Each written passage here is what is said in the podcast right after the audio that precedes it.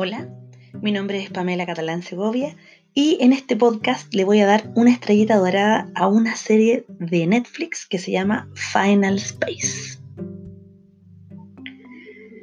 Bueno, como es tradicional, voy a comenzar con algunos datos sobre esta serie.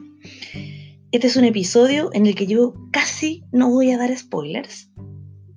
Eh, y bueno, tengo hartas cosas que contarles. También eh, qué, bueno, bueno saludarlos de nuevo porque me tomé unos días de descanso. Ustedes saben que esto de estar en cuarentenados representa muchas dificultades. Pero he regresado, recargada. Entonces, bueno, vamos a Final Space. Final Space es una serie animada. Esto es algo nuevo porque yo no había recomendado animación en este podcast. A mí me gusta mucho la animación esta es una producción eh, canadiense y, o sea, eh, sí, canadiense y a la vez norteamericana.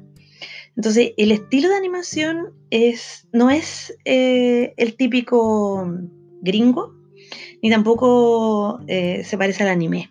Es bien particular. bueno, esta serie fue estrenada el 15 de febrero de 2018 los creadores y responsables de todo esto son dos señores. Uno se llama Olan Rogers y el otro se llama David Sachs.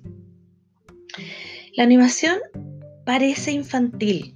La Presta no es una serie que en realidad esté dedicada a los niños, sino que el tratamiento de los temas y de los personajes lo hace más bien apto para adolescentes o adultos que les guste la ciencia ficción. Voy a eh, nombrar solamente a tres personajes que son eh, mis tres personajes favoritos. Eh, pero hay más, ¿ah? incluyendo Vida Artificial, porque además de ser una serie animada, es una serie de ciencia ficción. Ustedes ya saben que a mí me gusta mucho la ciencia ficción. El protagonista es Gary Godspeed, cuya voz hace un señor llamado Caleb McLaughlin. Mooncake, que es la criaturilla más adorable de la serie, la hace Olan Rogers, uno de los creadores. Y otro personaje que me encanta, Avocato, que se parece a un gato. En realidad es un gato, pero de otro confín de la galaxia. Es interpretado por Cody Galloway. esta es una novedad que estoy eh, haciendo en atención que hay muchas personas que tienen Netflix. Yo no tengo Netflix, pero esta es una serie que está disponible en Netflix.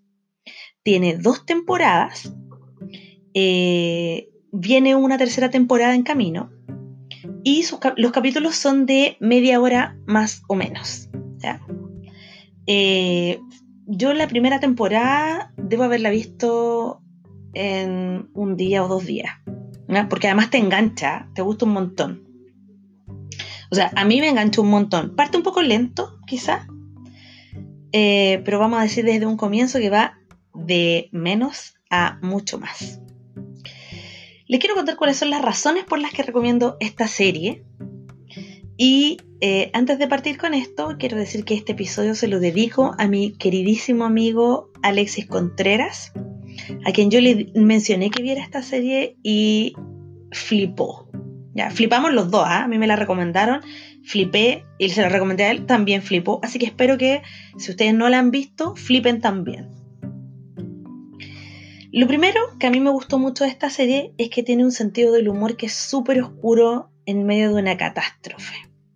Que yo creo que es algo que yo estoy repitiendo muy, muy a menudo en los episodios, pero que tiene que ver con quizás la forma en que yo estoy enfrentando todo esto de la cuarentena y el coronavirus. Bueno, ¿cómo parte Final Space? Parte con Gary, que es el protagonista, que está en una cárcel espacial, solamente interactuando con robots y eh, sucede que los recursos se están acabando y lo, lo único que le va quedando a Gary es hacer la cuenta regresiva para morir. En este contexto, eh, vemos un personaje que está un poco. que está eh, devastado, pero que está lleno de ironías, que se ríe de lo que le está pasando también. Y en ese sentido, la serie tiene un humor que es eh, bastante negro. ¿ya? Eso es lo primero. Eh, la segunda razón por la cual yo recomiendo tremendamente esta serie es por las emociones que transmite. Porque ya pensando nada más que en esta situación inicial de Gary, nosotros vemos que hay mucha soledad, alienación también si ustedes quieren, porque un ser humano interactuando con solamente con robots, obviamente se deshumaniza de alguna forma. Eh, hay mucho abandono también, pero hay un profundo deseo de conectar con otros. Y eh, hay otro valor que tiene esta serie inmerso que es la amistad. Eh, tiene una especie de algo que yo llamaría una ternura posmoderna. Y bueno, voy a dar ejemplos de cómo esto se puede observar. Resulta que la razón por la que, quizás esta es la única parte que voy a spoilear, pero es algo pequeño en realidad. Eh, ¿Cuál es la razón por la que Gary está eh, en la cárcel? Se, comillas, enamoró, en realidad obsesionó, con una mujer a la que quiso impresionar cometiendo eh, crímenes y realizando acciones súper osadas. Eh, este amor es súper obsesivo, eh, da como susto incluso, pero desde el punto de vista del personaje es su motivo central y es lo que lo lleva a muchísima ternura. Le habla a ella desde la cárcel. Esto, por eso decía yo que esta serie nos habla de un profundo deseo de conectar con otros, no importa cuán escasos sean nuestros propios recursos. Eh, mm, eh, este deseo de conectar eh, luego se lleva a cabo, porque mm, Gary conoce otros personajes, dentro de los cuales están estos dos que yo, voy a, que yo mencioné, que son Mooncake y Avocato.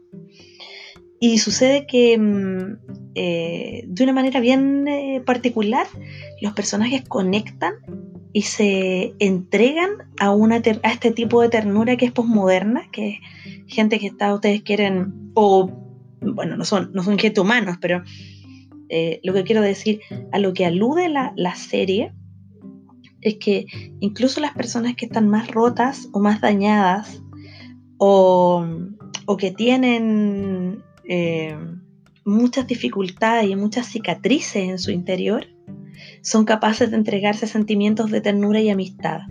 Yo creo que esto es muy bello.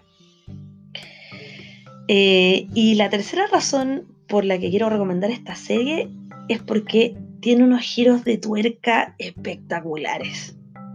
La gracia de estos giros de tuerca, normalmente el concepto de giro de tuerca implica que la trama nos, nos está guiando en una dirección y cambia drásticamente y nos lleva en otra que nos permite reinterpretar lo que ha pasado previamente.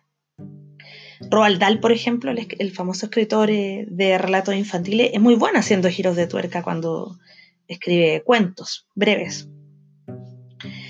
Pero en el caso de Final Space, el giro de tuerca es súper sabroso también porque permite hacer lecturas de otro tipo. Por ejemplo, hay episodios de Final Space que yo he pensado que son casi puro psicoanálisis. Evidentemente, quien lo ve y no conoce o no sabe nada del psicoanálisis o no le gusta el psicoanálisis como clave interpretativa, simplemente va a ver otra cosa ahí. También hay otros episodios que permiten lecturas tremendamente políticas, ¿ya? Y hay un momento en que la animación se vuelve súper psicodélica. Como les decía, parte al comienzo pareciendo una serie bastante promedio, como un poco inocentona, como con dibujos para niños, pero a medida que va avanzando va tomando nuevos matices y va permitiendo nuevas lecturas y los giros de tuerca hacen que uno se emocione y que no quiera dejar de verla. Eh, yo tengo que confesar en este podcast que no he visto la segunda temporada, pero eh, toda la crítica que yo revisé para hacer este podcast indica que la segunda temporada es incluso mejor que la primera y a mí la primera me pareció espectacular. Así que se las recomiendo. Yo creo que después de este podcast eh, voy a ver la segunda temporada no me cabe la menor duda de que debe ser sumamente buena. La, primera es impecable, por lo tanto la segunda simplemente debe ser, debe estallar y llevarlo incluso más lejos. Y bueno, habrá que ver cómo sigue luego de eso la tercera temporada. Eh, eso es lo que yo quería recomendarles para esta semana. Eh, creo que voy a volver a las películas. He hecho muchos podcasts de series. Eh, y la próxima semana me comprometo a hacer de películas. ¿Ya? Espero que estén todos bien. Si llegaron hasta acá, también se merecen una estrellita dorada. Mil gracias por escuchar y, por supuesto, que la fuerza les acompañe.